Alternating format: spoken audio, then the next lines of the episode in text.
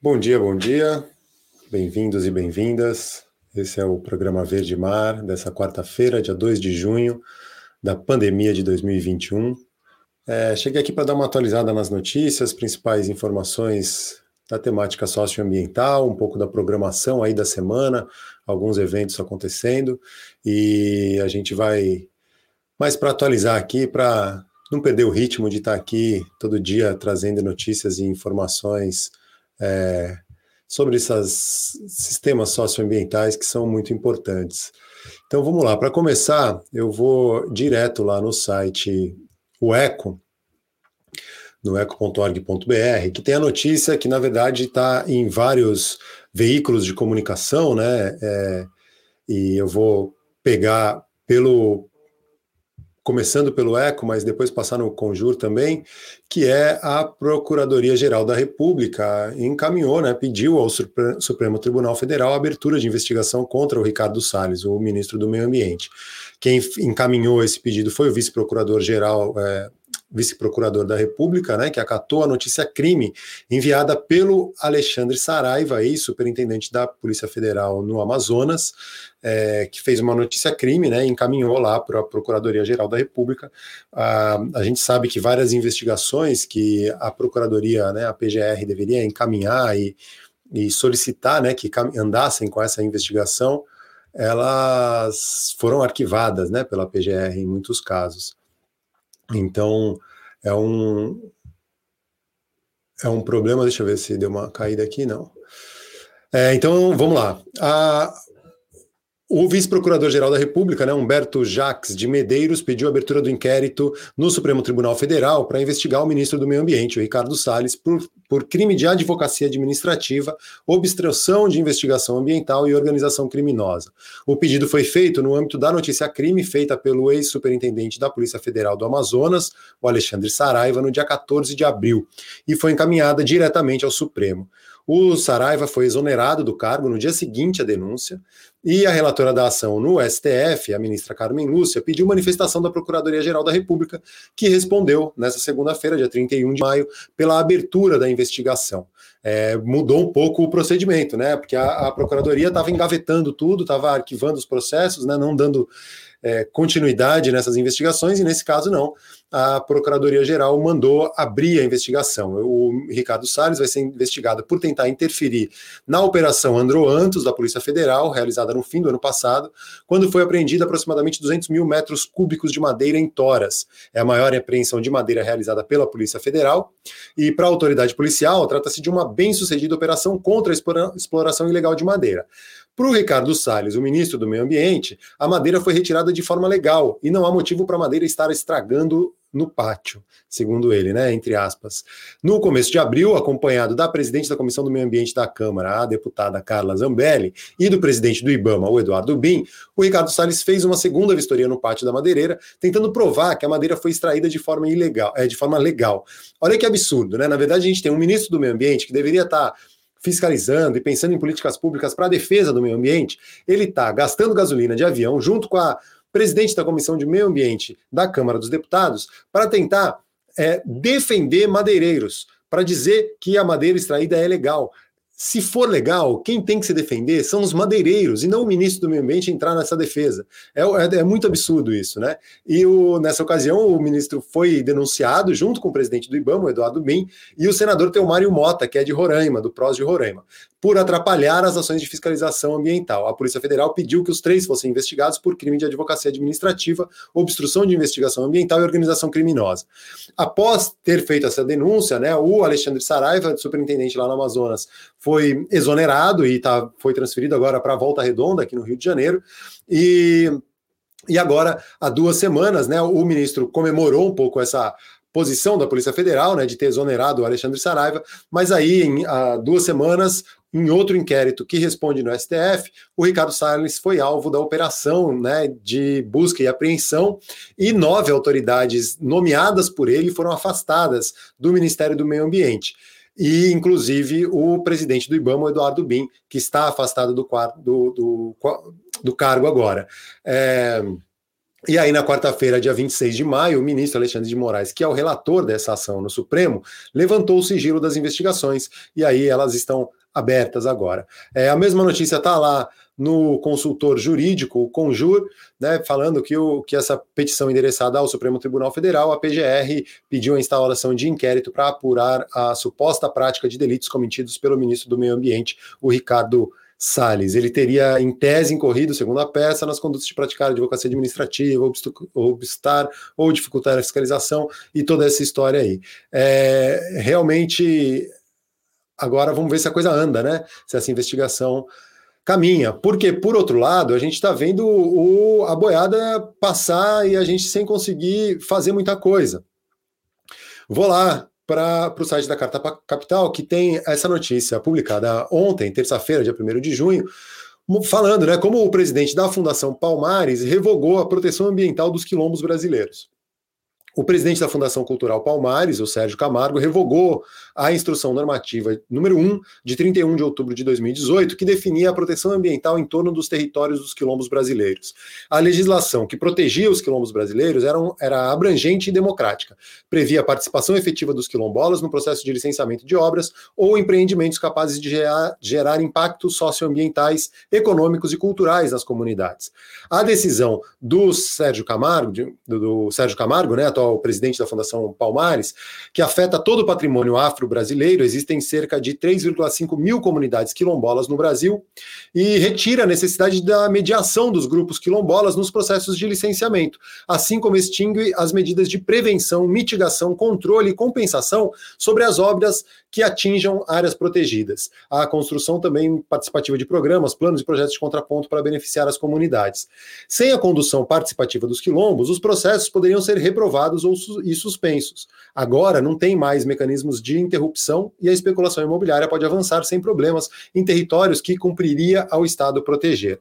É, essa portaria do Sérgio Camargo faz parte de uma ampla blitz de fragilização do meio ambiente e de facilitação da especulação imobiliária no governo Bolsonaro, em especial no âmbito do Ministério do Turismo. E aí eu vou para uma outra notícia e que se conecta com isso. Na verdade, antes dessa outra notícia, é, o que, que acontece? Né? Essa, a, essas obras atravessando quilombos e, e invadindo terras indígenas, e no, nesse caso específico, né, de, de quilombos, a gente tem o, o, registro disso muito interessante no documentário BR Acima de Tudo, que vai ter a sua estreia mundial hoje, dia 2 de junho, na mostra Ecofalante, que é um, começa hoje e tem como destaque a Amazônia. E aí eu vou lá para o site do Conexão Planeta é, que tem essa notícia, né, falando sobre a Mostra Ecofalante. A Amazônia é tema da destra, décima Mostra Ecofalante de Cinema Ambiental, que exibe 16 filmes e duas séries para TV de 2 a 9 de junho. A décima mostra né, será realizada de 2 a 9 de junho no formato online, como foi feita no ano passado por causa da pandemia. E o foco é a Amazônia. E a partir de obras cinematográficas de peso, né, são 16 filmes e duas séries, o evento levanta questões, revela impasses e apresenta possíveis soluções para a preservação da maior floresta tropical e de seus povos. Ela é gratuita, tem um ciclo de debates toda noite, a partir das 19 horas, e incluindo agora também um webinário sobre a crise, crise climática, no dia 7 de junho, às três da tarde, né, com os cientistas, o José Marengo e o Paulo Artacho, com a mediação do Ayrton Escobar, que é um grande jornalista aí da área ambiental. E interessante, né? Um homenageado, grande homenageado dessa mostra ecofalante é o Jorge Bodansky, que tem um, um, uma série que ele dirigiu junto com o Fabiano Maciel para a HBO, que chama Transamazônica, Uma Estrada para o Passado. Também está no cardápio, né? Com esses seis episódios que vão ser exibidos aí de 3 a 8 de junho, começando amanhã.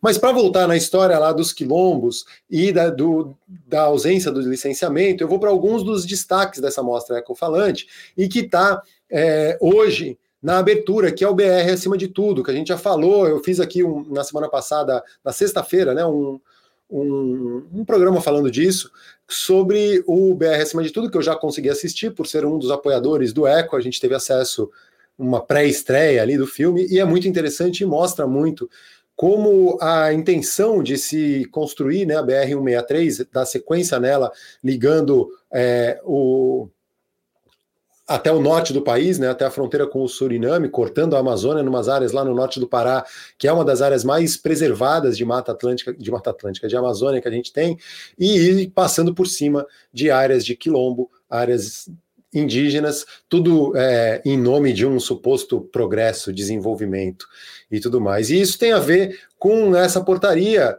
do presidente da Fundação Palmares, né, que é, tira os quilombolas desse processo de licenciamento, simplesmente é, mão né, de ter a participação dos quilombolas em, em empreendimentos na, na, no processo de licenciamento de empreendimentos que impactam de alguma maneira alguns quilombos. Então, é, tudo isso está tá ligado de alguma forma, né?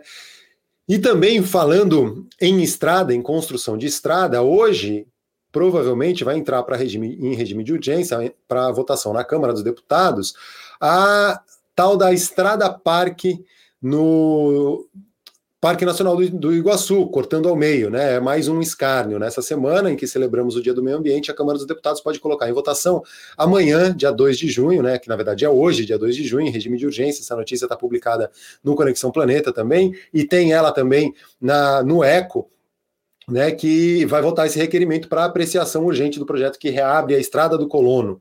Né, líderes dos partidos incluíram o requerimento na votação no plenário na quarta-feira. O projeto de lei recorta a parte mais preservada do Parque Nacional do Iguaçu, no Paraná. Ao menos 16 líderes partidários votaram pela inclusão de um requerimento que passa o projeto de lei 984 de 2019, de autoria do deputado Vermelho do PSD do Paraná, que é apoiado pelo presidente da República, né, para tramitação em regime de urgência. O projeto, que está na Câmara desde fevereiro de 2019, sequer passou por todas as comissões que deveria passar. Em regime de urgência, caso o requerimento seja aprovado, o projeto será apreciado diretamente no plenário. E o projeto é uma cópia de outros projetos que já foram apresentados no Congresso e não conseguiram ser votados. Cria uma nova categoria de unidade de conservação né, dentro do SNUC, é a Estrada Parque. Com isso, ela possibilita a reabertura de uma estrada ilegal que cortava um trecho de 18 quilômetros de floresta protegida desde 1939 no Parque Nacional do Iguaçu. A estrada foi fechada por decisão judicial em 1986 e desde então a reabertura virou tema de debates e já rendeu vários projetos de lei.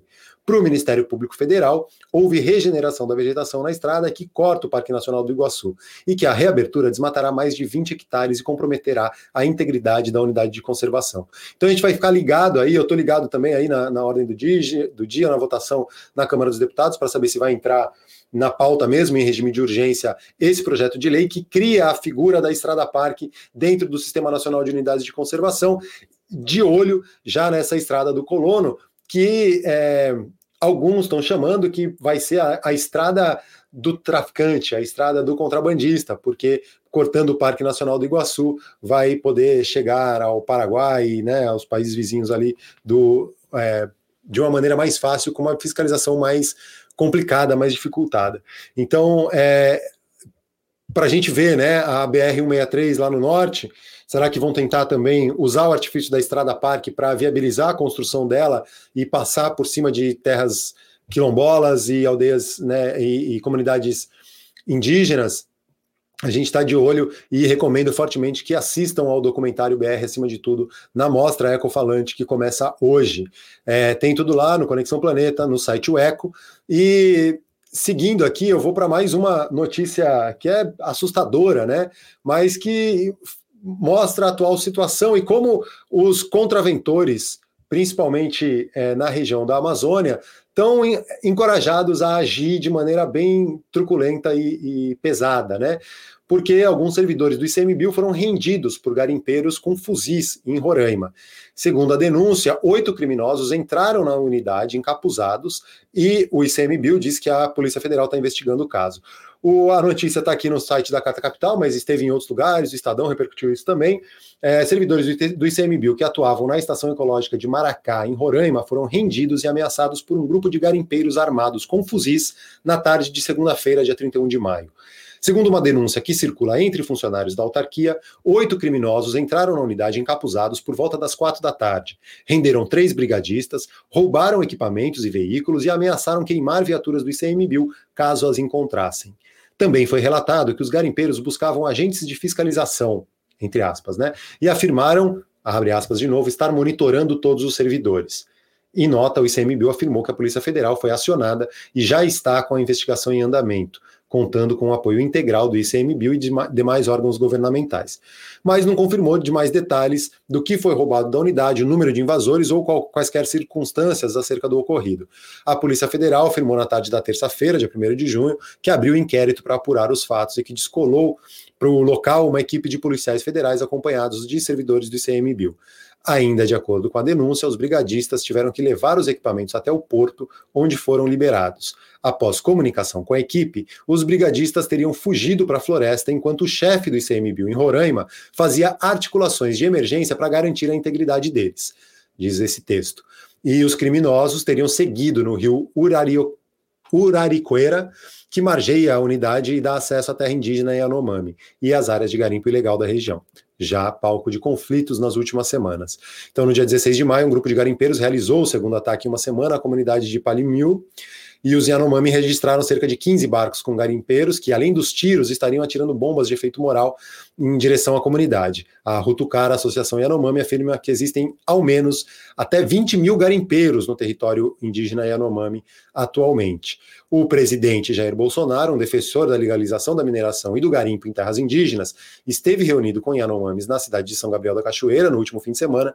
Em vídeo publicado nas redes sociais, ele diz que o projeto atual é etnia quem desejar explorar, explora, referindo-se a grupo de indígenas alinhados aos interesses do garimpo. Então, é, a situação é essa, né? A gente tem o garimpo ilegal invadindo terras indígenas, né? E, e, o presidente da República apoiando isso, o ministro do Meio Ambiente se esforçando para defender o garimpeiros ilegais, madeireiros ilegais, e agora, pelo menos, a Procuradoria-Geral da República abriu o, mandou abrir investigação né, contra o ministro do Meio Ambiente, o Ricardo Salles, e o presidente do IBAMA afastado, outros nove servidores, né, indicados pelo Ricardo Salles no Ministério do Meio Ambiente também foram afastados, e a gente está de olho nisso. Para a gente não, para a gente encerrar, encerrar, mas dando mais um alento aí, né, além da mostra ecofalante de cinema ambiental, vai ter, é, começa hoje também o Amanhã é Agora, que é um festival que conecta arte, natureza, ciência e saberes ancestrais da Amazônia. É uma linha fina entre o passado profundo e o futuro próximo da Amazônia, conectam os trabalhos artísticos e as conversas que integram a segunda edição do Festival Lab Verde, com o tema O Amanhã é Agora, que acontecerá de 2 a 5 de junho, a partir das 7 da noite, no horário de Brasília. Né? Totalmente gratuito, o encontro celebrará o Dia Mundial do Meio Ambiente e a diversidade da vida né, e vai ser transmitida pelo YouTube no canal do Lab Verde. Arte, natureza, ciência e saberes ancestrais produzidos na e a partir da Amazônia se traduzem em performance, apresentações de dança e de música, exposições de arte, de fotografia e conversas, e vão além da interpretação do que foi e é para sugerir caminhos, em total consonância com o tema escolhido. O amanhã é agora. Então, tem aí no, no, Conexão Planeta a notícia, né, com o material todo, a divulgação, a programação, né, hoje, dia 2, um, dia, às 19 horas, tem a Yara, artista Invisible Flux, é um fotograma que tem acima ali, né, Yara, que é a entidade dos, das águas, né, Sete e meia, Amazônia Tempo Profundo, com o Daniel Munduruku e Carolina Leves, com a mediação da Lilian Freige, e oito e meia, apresentação musical com o Nelson D. Amanhã também outra programação ali, interessante, tem toda a programação no, no site do Conexão Planeta, acessem lá, vejam o material, as imagens que tem de divulgação, bem interessante, e a gente, eu vou acompanhar aqui, e amanhã a gente volta aí com, com mais detalhes. Aí o, o canal do YouTube, Lab Verde, que é o canal é, onde vai ser transmitido o festival Amanhã é Agora. Beleza, essas foram as principais notícias. A gente está ligado para ver o que, que, vai acontecer aí, os desdobramentos dessa investigação contra o ministro do Meio Ambiente, Ricardo Salles. É, a presidente da Comissão do Meio Ambiente também, a Carla Zambelli, não sei o que ela está fazendo lá, é uma negacionista do clima na presidência da Comissão do Meio Ambiente. A gente vive tempos muito difíceis, mas era, eram essas as notícias, né? Vou ficar ligado também nessa votação do PL que cria o Estrada Parque dentro do Sistema Nacional de Unidades de Conservação. E é isso, gente. Até a próxima. Inscreva-se no canal, ativa a notificação, segue as redes sociais, apoia a campanha lá no Apoia-se e até a próxima. Valeu!